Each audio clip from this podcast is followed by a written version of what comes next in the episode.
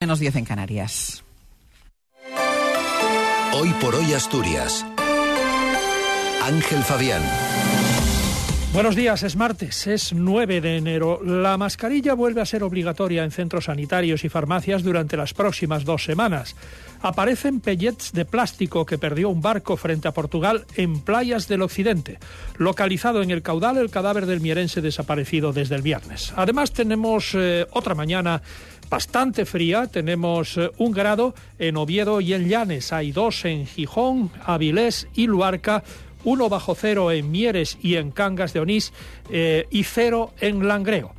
En cuanto a la previsión para hoy, pues dice que tendremos cielos nubosos o cubiertos que tenderán a intervalos nubosos al final del día brumas y bancos de niebla dispersos en el interior, de mayor intensidad en zonas de montaña.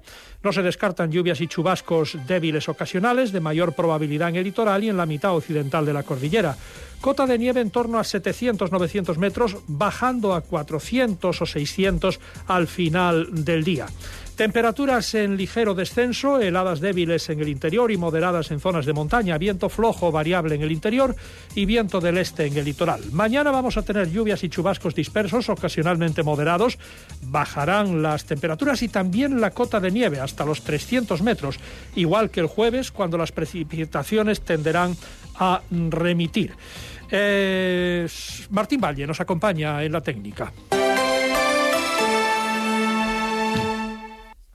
Son las 7 menos 8 minutos de la mañana. Las mascarillas vuelven a ser obligatorias en Asturias en los centros sanitarios y en las farmacias. Desde hoy y hasta el próximo 22 de enero Tendremos que volver al uso de la mascarilla en esos recintos. La decisión del gobierno asturiano la anunció ayer la consejera de Salud, Concepción Saavedra, tras la reunión del Consejo Interterritorial de Salud, que acabó sin acuerdo entre las comunidades y el Ministerio para llevar esta medida que junto a Asturias ya habían aplicado Cataluña, Valencia y Murcia eh, decimos que no fue posible llevarla a todo el país. Saavedra explicó que hay otra reunión para buscar el consenso mañana miércoles, pero que Asturias no puede esperar. Tenemos que tomar la decisión ya porque es nuestra responsabilidad. Somos una población muy envejecida. Con una, eh, con, por lo tanto, con un número muy alto de personas vulnerables y además hay una alta circulación, una alta incidencia de los virus respiratorios. Eso nos hace tomar la decisión ya de comenzar con el uso obligatorio de las mascarillas en los centros sanitarios, en hospitales y en atención primaria y en las oficinas de farmacia desde las 0 horas del día 9 de enero hasta las 24 horas del día 22 de enero. Además, se sigue recomendando el uso de la mascarilla a toda aquella persona con síntomas de gripe o COVID, así como a los trabajadores de los centros sociosanitarios que o bien presenten síntomas o estén en contacto con pacientes con síntomas. Llegan a las playas del occidente de Asturias bolas de plástico del barco que las perdió frente a Portugal. El gobierno asturiano ha activado el plan de contaminación marina, el Placampa. Ya habían llegado a Galicia a causa de las corrientes marinas y era cuestión de tiempo que llegaran también a nuestra costa, según el consejero de Fomento Alejandro Calvo. Los agentes detectaron algunos pellets en playas de la costa occidental asturiana.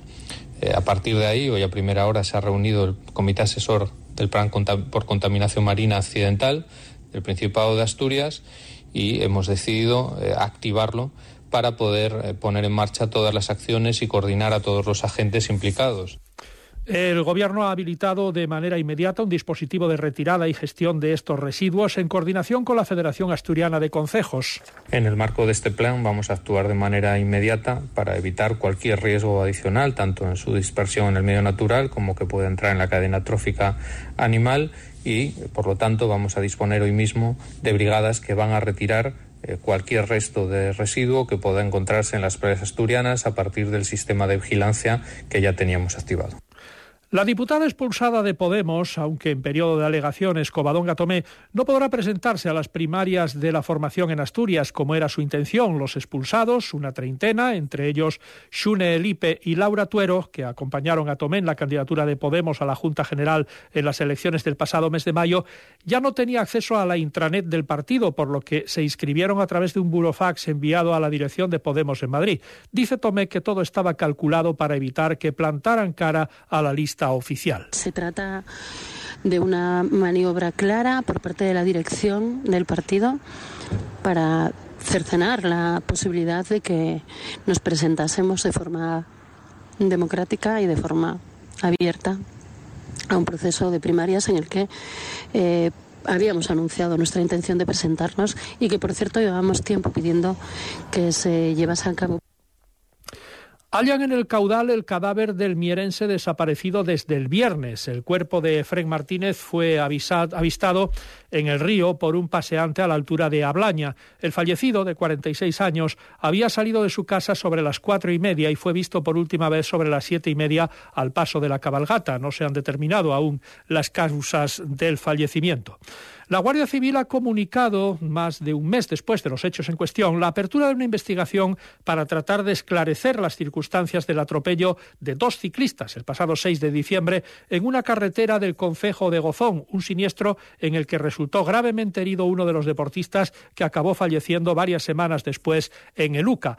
El relato que hace la Guardia Civil describe una invasión del carril contrario por parte del conductor del turismo implicado, un Seat León, que en una curva a la derecha arrolló a los ciclistas que circulaban correctamente. Ahora se ha sabido que el conductor en cuestión dio positivo en alcohol y drogas. Deportes, Cali González, buenos días. Buenos días. El Real Oviedo es uno de los equipos que más se ha movido en el mercado de invierno en segunda división. Ha hecho dos incorporaciones y ha dado dos salidas. El último en llegar, aunque todavía se espera un refuerzo más, ha sido Borja Sánchez, que ha afirmado estar listo para debutar este mismo sábado y se le ha preguntado precisamente cómo ha vivido estos últimos seis meses que ante la falta de oportunidades con Cervera en el banquillo decidió marcharse rumbo a México. Bueno, pues en su día no fue fácil. Creo que la situación eh, se volvió todo un poco complicado, ¿no? Por bueno, la situación que aquí, que aquí había y creo que, que fue un momento en el que tuve que buscar una, salida, surgió la oportunidad de, León en México, e, equipo del, grupo, y bueno, creo que me, vino muy bien a nivel personal, yo estaba ahí muy, muy contento, creo que he podido crecer como, como jugador y como persona, y bueno, espero que, poner al servicio de, del Oviedo ahora todo lo que, lo que ha aprendido en estos meses. Borja tiene contrato hasta el 2026 y la dirección deportiva que ahora busca en el mercado un futbolista que se pueda adaptar tanto a la posición de central como de pivote. El mayor problema sin duda del conjunto azul en esta primera vuelta están siendo las lesiones. El último en caer ha sido Luis Mi, que en principio iba a actuar como titular en el centro de defensa ante la Morevieta, dadas las ausencias en esa posición.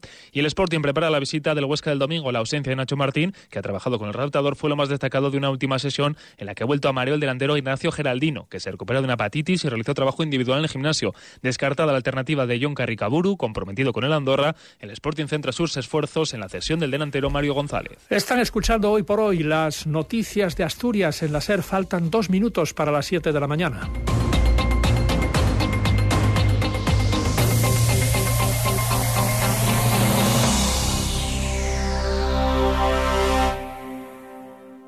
Cadena Ser, Gijón. ¿Quieres formar parte de la transición hacia un futuro más sostenible?